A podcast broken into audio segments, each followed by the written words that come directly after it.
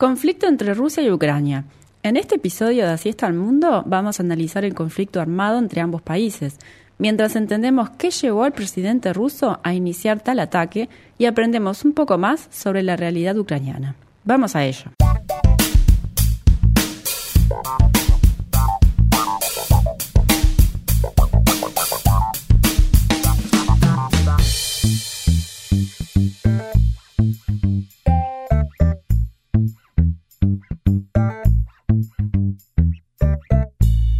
Amigos, amigas, bienvenidos a Así está el mundo, un podcast que pretende explicar por qué el mundo funciona como funciona. Mi nombre es Silvia y en esta ocasión los saludo desde los renovados estudios de Radio Camacua. Recuerden que nos encuentran en Twitter como arroba Así está podcast. En esta edición de Así está el mundo les quiero hablar del mundo de hoy, y para eso difícil no comenzar por la invasión rusa a Ucrania, triste realidad de la cual hemos venido leyendo desde febrero de este año. Pero antes de hablar de los hechos en sí, debemos entender un poco la coyuntura. Recuerden, amiguitos, que en las relaciones internacionales el contexto es vital para entender por qué los países actúan como actúan. Es por esto que vamos a empezar hablando de la OTAN. La Organización del Tratado del Atlántico Norte es una alianza gubernamental que se rige por el Tratado de Washington firmado en 1949. Esto es un sistema de defensa colectivo mediante el cual los países miembros se comprometen a defender a cualquiera de sus integrantes ante un ataque por parte de una potencia externa. Viene a ser algo así como tocan a uno, nos tocan a todos. La OTAN está formada por países europeos, Estados Unidos y Canadá, y debemos situarnos a fines de la Segunda Guerra Mundial para entender el motivo de su creación. Como contrapartida, en 1955, la URSS creó el Pacto de Varsovia, pero este acuerdo murió luego de la caída del muro de Berlín en 1989. Incluso varias ex repúblicas soviéticas se pasaron al otro bando y se unieron a la OTAN, como por ejemplo los países bálticos, Estonia, Letonia y Lituania. Durante décadas existió un balance donde cada parte cuidaba su zona de influencia mediante conflictos indirectos, que es lo que conocemos como la Guerra Fría. En este periodo, la URSS impuso su poderío por sobre sus vecinos pequeños e intervino militarmente en varias ocasiones para evitar que estos países se salieran de su égida. Por ejemplo, en 1956 sobre Hungría o en 1968 en lo que conocemos como la Primavera de Praga. Finalmente, en 1988, el líder de la URSS, Mikhail Gorbachev, anunció la doctrina Sinatra, mediante la cual se liberaba a los países del bloque soviético para que resolvieran sus asuntos internos y definieran su propia estructura política. Dato curioso, se le puso el nombre de Sinatra en honor a la canción My Way, o sea, a mi manera. Punto sumamente importante que no debemos olvidar. Durante los años de dominio soviético, las repúblicas que formaban la URSS ganaron y perdieron territorio, se armaron y desarmaron siempre bajo la estricta lupa rusa, Ucrania entre ellos. Me gustaría hacer una pequeña pausa para que piensen algo conmigo. ¿Se dan cuenta que estamos en el año 2022 hablando todavía de las consecuencias de la Segunda Guerra Mundial? Todo esto, la OTAN, el Pacto de Varsovia, la Guerra Fría, la Unión Europea también, fueron consecuencias directas de la Segunda Guerra Mundial. El mundo en el que vivimos, las organizaciones internacionales que tenemos, haciendo una leve salvedad con la ONU y su predecesora, la Sociedad de Naciones, al día de hoy, por más que pensemos que ya pasó mucho tiempo, seguimos viviendo bajo las consecuencias que nos dejó esta guerra. Ahora, quiero que piensen conmigo sobre algo que quizá hayan escuchado nombrar, pero no saben del todo qué es. Quiero hablarles de la geopolítica, y para ello voy a tomar prestada la definición de Wikipedia. La geopolítica es el estudio de los efectos de la geografía humana y la geografía física sobre la política y las relaciones internacionales. La geopolítica está en constante movimiento. Quizá estamos acostumbrados a ver un mapa y tenemos la idea que las fronteras son esas rayas o líneas que impresas sobre un papel son estáticas, pero no es así. Tenemos que entender que los estados se mueven, los intereses cambian, sus necesidades políticas cambian. ¿A qué voy con esto? Se preguntarán. Mejor dicho, ¿a dónde voy con esto? Voy al sur de Ucrania, específicamente a Crimea. Crimea es una península que fue conquistada por el Imperio ruso en 1774 y durante la era soviética formó parte de la República Socialista Soviética de Ucrania. Luego de la disolución de la URSS, Crimea se declaró una república autónoma con un régimen especial administrado por el gobierno ucraniano. O sea, dicho más claro, régimen especial o no, Crimea era parte de Ucrania. Salgamos de Crimea por un momento para hablar ahora de la Revolución de la Dignidad, también conocido como el Euromaidán. Estamos en Ucrania en el año 2013. Esta revolución fue una serie de manifestaciones y disturbios que comenzaron en Kiev luego de que el entonces presidente ucraniano Viktor Yanukovych suspendiera in extremis el acuerdo de asociación y de libre comercio con la Unión Europea. El pueblo ucraniano mostraba una inclinación hacia Europa, pero Yanukovych era prorruso. Cuando las negociaciones se vieron sorpresivamente estancadas con el freno ucraniano, el primer ministro declaró que la razón era que la oferta europea de 600 millones de euros que hubieran compensado el divorcio comercial con Rusia era humillante. Y amigos, resulta imposible no ver aquí la mano oculta del Kremlin detrás de todo esto. Las manifestaciones no se hicieron esperar y rápidamente se, expandieron por todo el país. Ante la represalia policial, los disturbios fueron escalando hasta que en febrero de 2014, luego del llamado Jueves Negro, con la muerte de 60 manifestantes, se aprobó un acuerdo para llamar a elecciones anticipadas.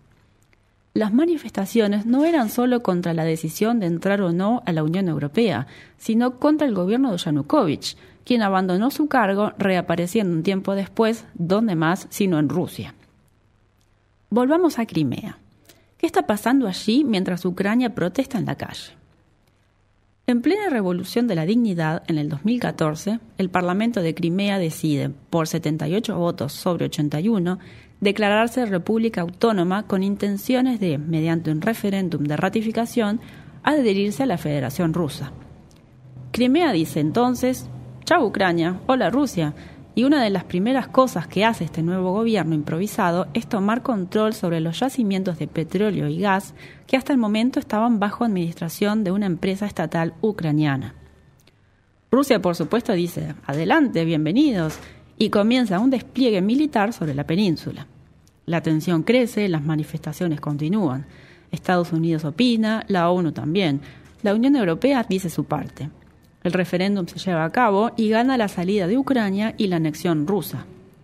Nace así la República Autónoma de Crimea. Pero, ¿nace así la República Autónoma de Crimea? ¿Se acuerdan del primer programa cuando hablamos de soberanía, estados y desarrollamos los conceptos básicos en las relaciones internacionales? ¿Qué necesita un país para ser un Estado independiente y soberano? La respuesta es reconocimiento. Yo, Silvia Cuitiño, me declaro, no sé, emperatriz del mundo. ¿Puedo ser realmente emperatriz del mundo si mis pares no me reconocen como tal? Y la verdad, no. ¿Quiénes entonces reconocen a Crimea como país independiente? La respuesta no lo sorprenderá. Solamente dos países, Rusia y Bielorrusia. Rusia, por obvias razones, y Bielorrusia, si no recuerdan, es un país al norte de Ucrania, tristemente liderado por Alexander Lukashenko, conocido como el último dictador de Europa y un claro títere del Kremlin. Según la resolución 68-262 de la Asamblea General de las Naciones Unidas sobre la integridad territorial ucraniana, el referéndum de marzo del 2014 en Crimea no es válido. ¿Pero qué significa que la ONU haya declarado esto? Y la verdad, no mucho, pero en lo que refiere a las relaciones internacionales es el proceder correcto. De hecho, esta resolución ni siquiera fue aprobada por el Consejo de Seguridad, lo que enflaquece el poder jurídico de la misma. ¿Recuerdan los países que tienen asiento permanente en el Consejo de Seguridad? Estados Unidos, Reino Unido, Francia, China y Rusia. De nuevo, incluso si esta resolución hubiese sido aceptada por el Consejo de Seguridad, la ONU en su totalidad hubiera confirmado su apoyo a la integridad territorial ucraniana, pero a efectos de lo que pasa en Crimea, la ONU no tiene más que hacer. ¿Cómo queda Crimea después de todo esto que explicamos? Crimea queda como territorio en disputa entre Rusia y Ucrania. ¿Qué consecuencias tuvo Rusia en lo referente a Crimea? Creo que lo que más se asemeja fue un chas en la mano y vuelta de página. Y el hecho de que esto haya sido así es uno de los factores que de cierta forma permitieron a Rusia seguir adelante con sus planes de anexión de más territorio ucraniano. Hubo otra cosa que pasó en el 2014 que fue gravísima y fue el derribamiento del vuelo MH17 de Malaysia Airlines en territorio ucraniano. El vuelo MH17 hacía la ruta Amsterdam-Kuala Lumpur y llevaba 298 personas a bordo, neerlandeses en su mayoría. Este avión comercial fue derribado por un, misil ruso tipo BUK que probablemente fue disparado desde la región separatista del Donbass, al este de Ucrania. El Comité Internacional que investigó el hecho proveyó evidencia suficiente, así como testigos que indicaron que, que tanto el misil como su lanzadera cruzaron desde Rusia hacia el Donbass. Se disparó allí el misil derribando al MH17 y luego la lanzadera fue de vuelta a Rusia. El avión estalló en el aire y por supuesto no hubo ningún sobreviviente. Donetsk y Luhansk son dos provincias ucranianas en la zona del Donbass, al este de Ucrania. Es una zona prorrusa y luego del Euromaidán y del derrocamiento de Yanukovych, se formaron milicias separatistas apoyadas por Moscú. Comenzó así una guerra civil que dura hasta hoy, que se ha cobrado al menos 14.000 vidas y ha provocado el desplazamiento de un millón y medio de personas. No está del todo claro por qué los separatistas prorrusos habrían de volar en pedazos un avión comercial que no estaba relacionado con su causa. Lo que sí está claro es que el permiso de circulación aérea por una zona en conflicto como el Donbass acabó con la vida de 298 inocentes. ¿Ven un poco ahora por qué les quería hablar de geopolítica? Quizá todos nosotros teníamos la idea de que Ucrania, estando en Europa, era un país hecho y derecho, con fieles ucranianos como ciudadanos y que aquellos años locos de guerras nacionalistas europeas del siglo XX habían quedado atrás. Ya ven que no. Ucrania ya contaba con zonas prorrusas, las tres que mencionamos, Crimea, Donetsk y Luhansk, pero no debemos sorprendernos si al terminar esta guerra aparecen más. En el año 2004, con la Revolución Naranja, tuvo un fuerte empuje la creación de la República Autónoma del Sureste de Ucrania. Esta propuesta tuvo gran apoyo de la mitad este del país, aunque claramente no llegó a concretarse. Si se hubiera dado, tendríamos hoy dos Ucranias, una parte ucraniana propiamente dicha y otra rusa. De nuevo, geopolítica. No puedo insistir suficiente sobre este concepto. Las fronteras no son inamovibles, todo lo contrario. Los invito ahora a hacer una breve pausa. Estás en Radio Camacua, Ciudad Vieja, Montevideo, Uruguay. Radio Camacua, la radio de AEBU.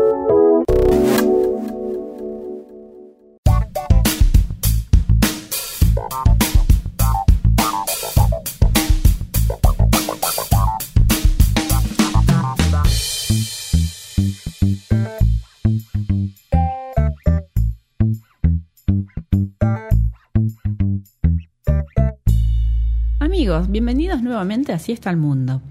Vamos a hacernos ahora dos preguntas. La primera, ¿qué pretendía Rusia cuando comenzó la invasión? Y la segunda, ¿qué podemos esperar? Entonces, ¿qué pretendía Rusia al comenzar esta invasión? Luego de haberles explicado el contexto de la región, más la historia entre la OTAN y el Pacto de Varsovia, sumado a la conexión de Crimea y la guerra civil en el Donbass, lo que Rusia definitivamente no quiere es tener un país limítrofe que sea miembro de la OTAN. O sea, es una razón geográfica. Ya tiene, de hecho, países fronterizos que hacen parte de la OTAN, como los países bálticos que ya mencionamos, pero estos países no tienen el poderío ni el potencial que sí tiene Ucrania. Tampoco tienen la locación geográfica que Ucrania tiene, le hace salida al Mar Negro, ni yacimientos de gas, carbón o petróleo. Aquí tenemos que aclarar un punto importante. La OTAN es una organización que cuenta con escasas fuerzas militares propias. Cuando los países miembros deciden poner en marcha una operación, cada país contribuye con fuerzas militares de forma voluntaria y las mismas regresan a su país una vez completada la misión. La otra pregunta que nos vamos a responder es ¿qué podemos esperar? A esta altura del año y luego de la valentía que ha demostrado el presidente ucraniano, así como sus ciudadanos, hay dos cosas que debemos dejar claras. Para Putin, dar marcha atrás sería una vergüenza atroz. Es impensable que eso pase debido al carácter del presidente ruso. La otra cosa que difícilmente pase es que la OTAN admita a Ucrania como Estado miembro, porque el desbalance mundial que eso significaría sería de proporciones inmensurables. ¿Aló? ¿Tercera guerra mundial? Espere un poquito, usted todavía no, gracias. Sí podemos esperar que los países sigan enviando ayuda militar y humanitaria a Ucrania. Sí la OTAN terminó de concretar la entrada de Finlandia y Suecia. Sí es probable que Ucrania termine de perder territorio prorruso y que nazca un estado tapón entre la frontera de ambos países, quizá con un gobierno similar al bielorruso. Sí las sanciones económicas y comerciales le van a seguir lloviendo a Rusia con más fuerza que nunca, los dirigentes rusos antiguerra que puedan escapar del gobierno de Putin lo harán en la medida de lo posible, porque a muchos el presidente ruso no les ha aceptado la renuncia. Y esperemos también que los propios rusos entiendan que están bajo una manipulación por parte de los medios de comunicación muy grande. Hay dos guerras en este conflicto, una militar, o sea, una guerra propiamente dicha, y otra económica es probable que Rusia gane la militar, pero la económica, sobre las cuales Rusia ya está sintiendo las consecuencias mediante el retiro de las inversiones internacionales, entre otras sanciones, no duden que se están haciendo sentir. Aunque no debemos olvidarnos que Rusia tiene un gran as bajo la manga, que es la dependencia europea de su gas. Rusia es el país de mayor tamaño del planeta. Su territorio equivale a casi un noveno de la tierra firme del mundo. Rusia tiene la mayor reserva de recursos energéticos y minerales aún sin explotar, lo que la deja como una superpotencia energética. Dejemos esto en claro, la Federación Rusa es un país monstruoso. Hablemos ahora de la sociedad rusa. Para esto debemos intentar concebir en nuestra mente el tamaño que tiene este país. Y otro punto importante, debemos aprender a separar lo que significa vivir en el área rural de la urbana. La demografía rusa nos indica que el país posee una de las poblaciones más dispersas del mundo y que predomina la población urbana. Imagínense un mapa de Rusia.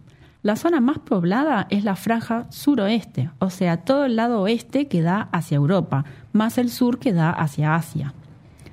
Ahora, ¿por qué debemos separar la población rural de la urbana? Porque los rusos viven bajo un velo mediático que les impide obtener información certera sobre el accionar de su gobierno, y esto es distinto en el campo que en la ciudad. La razón de esto es el miedo. En el campo hablamos de comunidades pequeñas donde los ciudadanos son fácilmente identificables por las autoridades y de hecho las probabilidades de que un vecino denuncie a otro ante la más mínima sospecha son mucho más altas. Así lo vivió Irina Gen, una profesora de inglés quien se encuentra bajo proceso penal por hablar sobre la guerra en su clase e intentar explicarle a sus alumnos sobre el ataque ruso al hospital de maternidad en Mariupol. Un alumno la grabó y ahora enfrenta una posible condena de 15 años de prisión. Y casos como el de ella hay miles. En un discurso ante los ministros del gobierno el 16 de marzo, Putin pidió una autolimpieza natural y necesaria de la sociedad, y dijo que los rusos siempre podrán distinguir a los patriotas de la escoria y los traidores y escupirlos como una mosca que accidentalmente voló a sus bocas. Un mensaje claro y directo. La represión hacia cualquier ciudadano ruso que siquiera atine a hacer una demostración pública de descontento en lo que se refiere a la invasión Ucrania significa automáticamente la cárcel, al menos 16.000 personas han sido privadas de libertad por manifestarse públicamente en contra de la guerra. Es ese miedo que ha hecho que muchos rusos escapen al exilio, como lo hizo el escritor Maxim Osipov, quien cuenta desde Alemania el temor que sentía en su país ante la posible reinstauración de la pena de muerte. El miedo que siente cuando ve que a los niños en las escuelas los ponen en formación de Z en los recreos o cuando expulsan a los maestros de sus trabajos por intentar brindarle a los chicos un lugar donde conversar lo que está pasando fuera de sus hogares. También hemos leído con mucha sorpresa cuando los ucranianos les contaban a sus familiares o amigos rusos lo que estaba pasando realmente en su país, los crímenes de guerra y los atropellos que se están cometiendo, y la incredulidad de los vecinos rusos comparando esto contra lo que ellos mismos ven en sus noticiarios. Por supuesto, los medios de comunicación rusos están completamente bajo control del gobierno. No existe la libertad de prensa y según Reporteros Sin Fronteras, desde la invasión a Ucrania, casi la totalidad de los medios independientes han sido prohibidos, bloqueados o declarados como agentes extranjeros. Todos los demás están sometidos a la censura. Amigos, amigas, redondeando. Me gustaría que se vayan con la idea de lo que significa realmente el contexto post Segunda Guerra Mundial, porque lo seguimos viviendo hasta el día de hoy. Quizá esas imágenes en blanco y negro que se nos vienen a la mente parecen distantes, pero en realidad no lo son.